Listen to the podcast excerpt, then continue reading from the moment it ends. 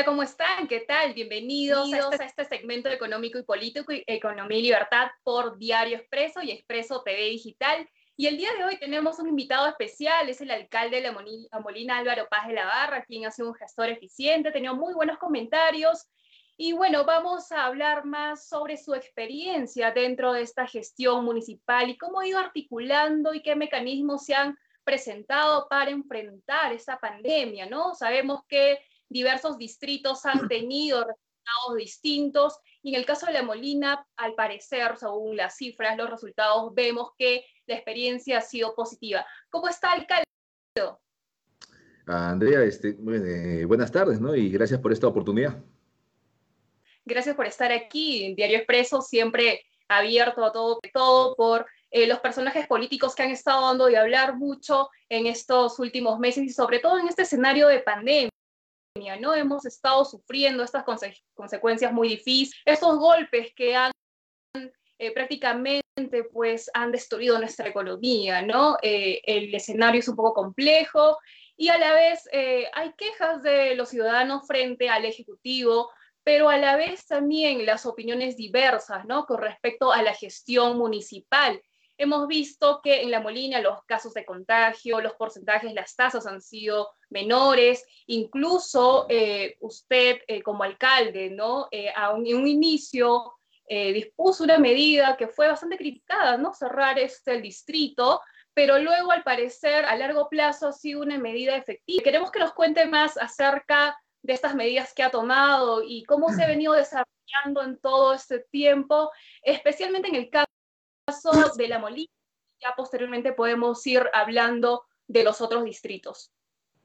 Sí, este, mira, mira, eh, o sea, es, es momento de gobernar con mucha humildad, ¿no? Y es en ese escenario en donde también tenemos que poner las cosas como son, ¿no? Somos un país en donde estamos, venimos aún atravesando un proceso de descentralización fallido, más aún ahora que hemos advertido de que sigue habiendo concentración del poder, pero no es por el gobierno, sino porque nuestra propia estructura normativa así lo ha, razón por la cual se ha hecho muy complicado que la gestión territorial, que es lo que nosotros como alcaldes realizamos y lo, que hacemos en plena pandemia, pueda eh, desplegarse, toda vez que no tenemos todas las competencias. No obstante, hemos tratado, ¿no? algunos municipios, algunos alcaldes, ¿no? De, pues salirnos un poco del status quo, ¿no? Para poder ser un poco más, eh, para generar un liderazgo con sentido común, que es lo que yo vengo diciendo, ¿no? En, el, contexto de que este, nosotros tenemos COVID para no, para no desaparecerlo, sino para mitigarlo, para anularlo, ¿no? Y es en ese escenario en donde uno cuando este, evalúa experiencias internacionales previas, es de que acá La Molina eh, fue el que este, aplicó el cerco epidemiológico, pero fui oh, sí, este, duramente criticado por cierto sector, ¿no? Porque tal vez no entendían de que pandemia es este, guerra, ¿no? Y, que una, una, norma no, una norma no te eh, salva una vida, sino decisiones, actuaciones. Y lo hicimos, ¿no? Y con mucha humildad, mira, ahora podemos decir de que este, el balance fue positivo, eso siempre nosotros lo, lo hemos tenido creamos acá todo un plan domo, ¿no? Orientado en tres ejes, ¿no? Fundamentales. Eh, primero, que era el, tema epidemiológico, que era una base importantísima para sostener nuestros tres ejes, que es el tema del desarrollo eh, socioeconómico, el tema del desarrollo humano, el tema del desarrollo sostenible. Y, es sobre esta base científica eh, epidemiológica que hemos desarrollado todas las estrategias, ¿no? Razón por la cual este, somos uno de los distritos con menos índice de contagio ¿no? Que se podría decir, no, pero hay más. No, es que no. Nosotros hemos salido desde un primer eh, momento con escuadrones de búsqueda, que era lo que yo propuse como presidente del AMPE. Teníamos que identificar. Mira, ¿y qué cosa es lo que este, propuse? ¿no? Y días antes, esto fue en RPP, eh, que hay una trazabilidad sobre la base de una interoperabilidad. Migraciones con todos los gobiernos locales. ¿Para qué?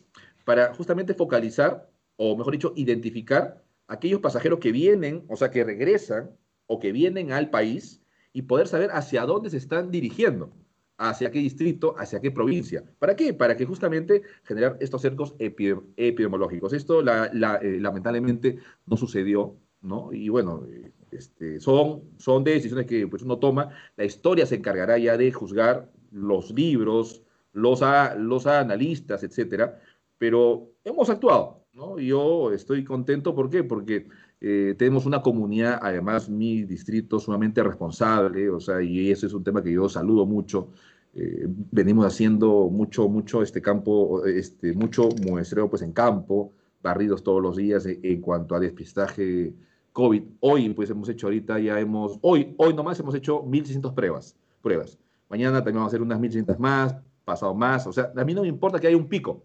A mí lo que me importa es este, mm, identificar, diagnosticar y dar, y dar un tratamiento temprano para que ese caso leve o moderado no se convierta en un caso crítico que requiera de una cama UCI o, y, o este, un entubamiento. Te lo digo yo por experiencia propia. O sea, mi padre murió hace un, mes y medio, entonces uno ya entiende más, reflexiona más y lo que la conclusión a esta, a, esta primera pregunta es, hay que liderar con sentido común. Excelente. Y bueno, queremos que nos cuenten más esa experiencia con las plantas de oxígeno. Hemos visto eh, que esto se ha estado dando en varios distritos, no solamente en La Molina, apoyando, ¿no? Eh, de una manera desinteresada, gratuita, y creo que es un aspecto muy importante que hay que resaltar. A ver si nos comenta más cómo se ha ido articulando esta medida. ¿Cómo comienza a realmente ser gestor? O sea, tener una planificación prospectiva, visionaria, liderar con sentido común, o sea, o sea, que es lo que yo concluyo, tiene que advertir que hay un déficit a nivel de este, el país en cuanto a estrategias desde políticas eh, de Estado, de arriba hacia abajo, que es lo que vengo diciendo. Todo lo, todo lo que viene desde arriba cae, por principio de gravedad. tenemos que trabajar como en otros países, de abajo hacia arriba. Mira, miren el caso de Ecuador con Guayaquil, ¿no? Muy interesante. Trabajaron de abajo hacia arriba, o sea, una presión, ¿no? De los gobiernos locales hacia arriba. Podemos tal vez hacer una reingeniería, ¿no? una, una este, reestructuración. Y, y es ahí en donde advertimos de que el oxígeno es un déficit. Hoy por hoy es un déficit. ¿Por qué? Porque sobre el 95% de los casos COVID atendidos lo hacen a nivel domiciliario. Hoy por hoy podemos advertir de que por, por este, cruzadas solidarias, por compras este, del Estado, comenzamos a tener ya plantas en los hospitales, pero no estamos, pero, pero que aún no hemos fijado, o sea, que no hemos volteado a la derecha izquierda a ver la realidad. El 95% de casos COVID este, eh, eh, son, eh, tienen una atención domiciliaria, ¿no? Y, un gran porcentaje requiere de oxígeno. Entonces, si no tiene oxígeno, va a fallecer. No queremos nosotros, desde los gobiernos locales, a que más peruanos y peruanos este, fallezcan por la falta de oxígeno.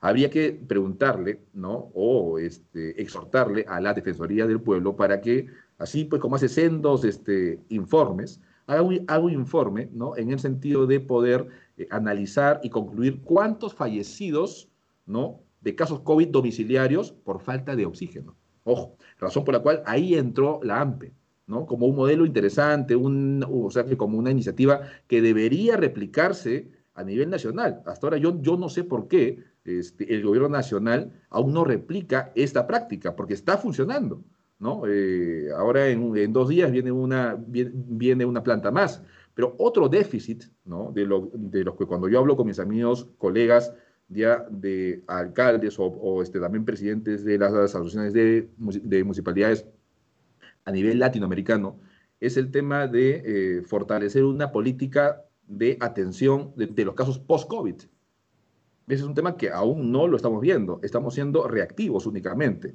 ¿no? Y los paliativos tal vez de acá a este mediano plazo al, o largo plazo, sabiendo que la vacuna puede llegar, no puede traer este, consecuencias nefastas en cuanto a índices de mortalidad muy altos. Otro tema que no se ve y que ya en otras regiones, eh, eh, eh, en otros países ya lo están este, asimilando como tal, es tener una política de Estado que este, fortalezca el sistema inmunológico.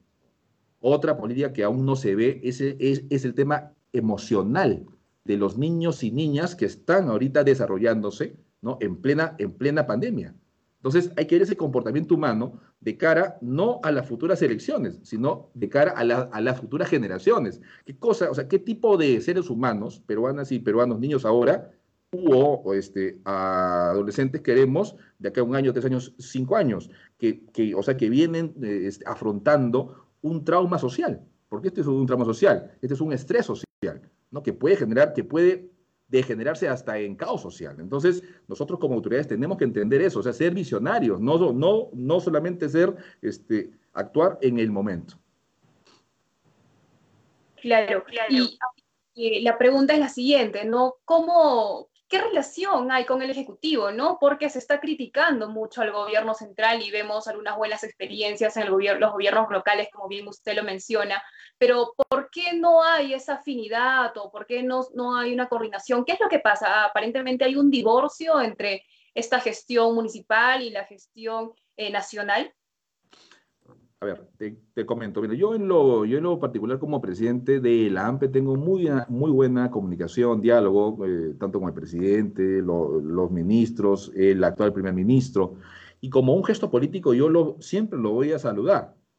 Pero acá hay un tema que es estructural, que es el sistema, ¿no? O sea, este, en, las, en, las, en las pandemias pasadas, lo, lo que hemos visto es la concentración del ejercicio del poder inconsciente. Lo mismo está sucediendo ahora.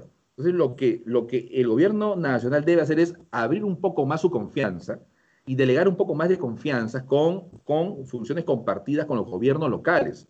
Porque lo que sí se advierte es un, es un divorcio eh, entre los gobiernos locales y los gobiernos regionales, que hay compartición de funciones, hay duplicidad de competencia, entonces hay, hay temas por cambiar.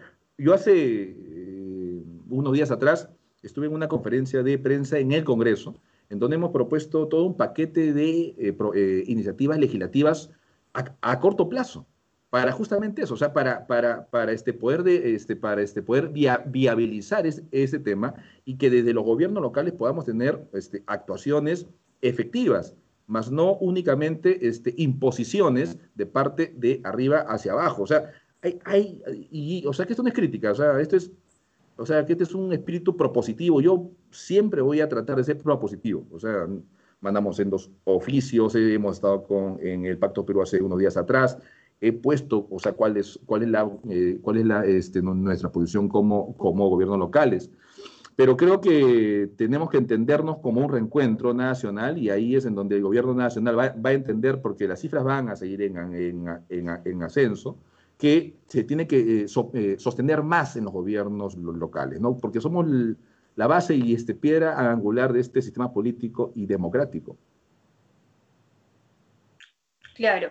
Y bueno, eh, ¿cómo, ¿cómo, están actuando ¿no? los otros gobiernos locales a nivel nacional? Usted como presidente del AMPE, ¿qué experiencias ha recorrido o ha recogido en todo este tiempo que ha estado conversando con varios alcaldes, imagino que tiene mucho contacto con ellos, mucha comunicación. ¿Cómo está el interior del país? ¿Están replicando algunos modelos? Eh, ¿Hay problemas? ¿Qué es lo que dicen los alcaldes eh, de todas las ciudades del Perú? Sí, mire, este, bueno, yo mantengo con los presidentes de las mancomunidades, con Callao, con las 26 secretarías regionales, con cientos de pues, alcaldes todos los días. Lo bueno que ya vienen replicando lo que nosotros desde el AMPE acá en Lima hemos hecho, que es el modelo de tener una planta móvil de oxígeno, un hospital también este, itinerante, este, un modelo que es identifica, diagnostica, este, trata, aísla, acompaña, que ahora ya muy bien ya lo viene aplicando también EDS Salud.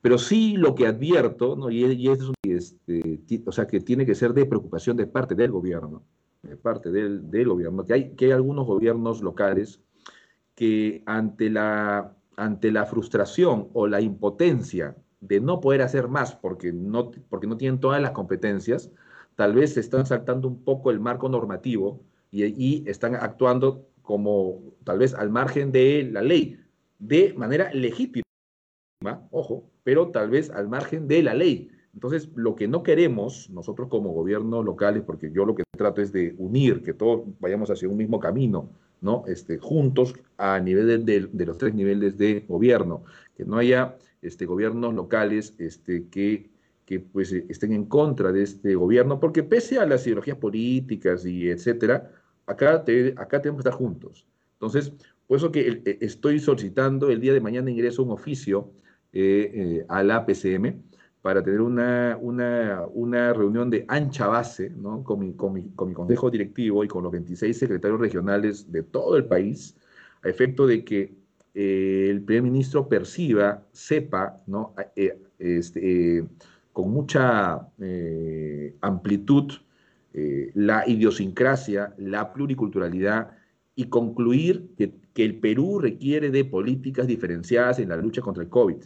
No, o sea, no podemos tener eh, em, políticas flat, planas, no, es que es, es, es, imposible. En Lima tampoco. Por ejemplo, ¿no? O sea, Lima, somos, somos varios Limas. Lima Este, Lima Norte, Lima Sur. Y que cada Lima este, recoge un proceso migratorio distinto, ¿no? gente de Huancavelica, de Cusco, del Oriente, del Norte, que tiene su, propia cultura. Lima de por sí es pluricultural, razón por la cual se requiere también de políticas diferenciadas.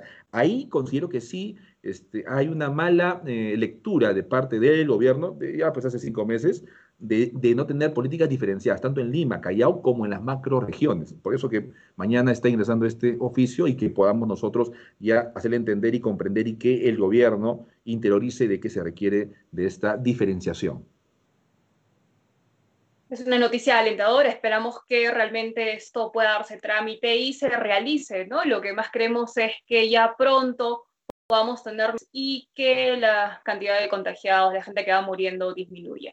Eh, como pregunta final, eh, estamos observando las encuestas en estas últimas semanas y hemos visto que usted es favorito eh, como candidato presidencial. ¿Está postulando? ¿Qué es lo que tiene en mente? ¿Cuáles son los proyectos políticos para más adelante? A ver, este, yo creo que se confunde el liderazgo con campaña política, ¿no? En lo absoluto. Yo este, sí, sí considero que estamos liderando, ya sea desde, desde mi distrito como desde la AMPE, esta institución que yo este, eh, lidero, ¿no? Eh, en lo particular, a mí, me, a, mí, a mí me han elegido para ser alcalde cuatro años, y en lo particular también a mí los 1.874 alcaldes, sobre un 70% me eligieron para ser presidente del AMPE durante cuatro años.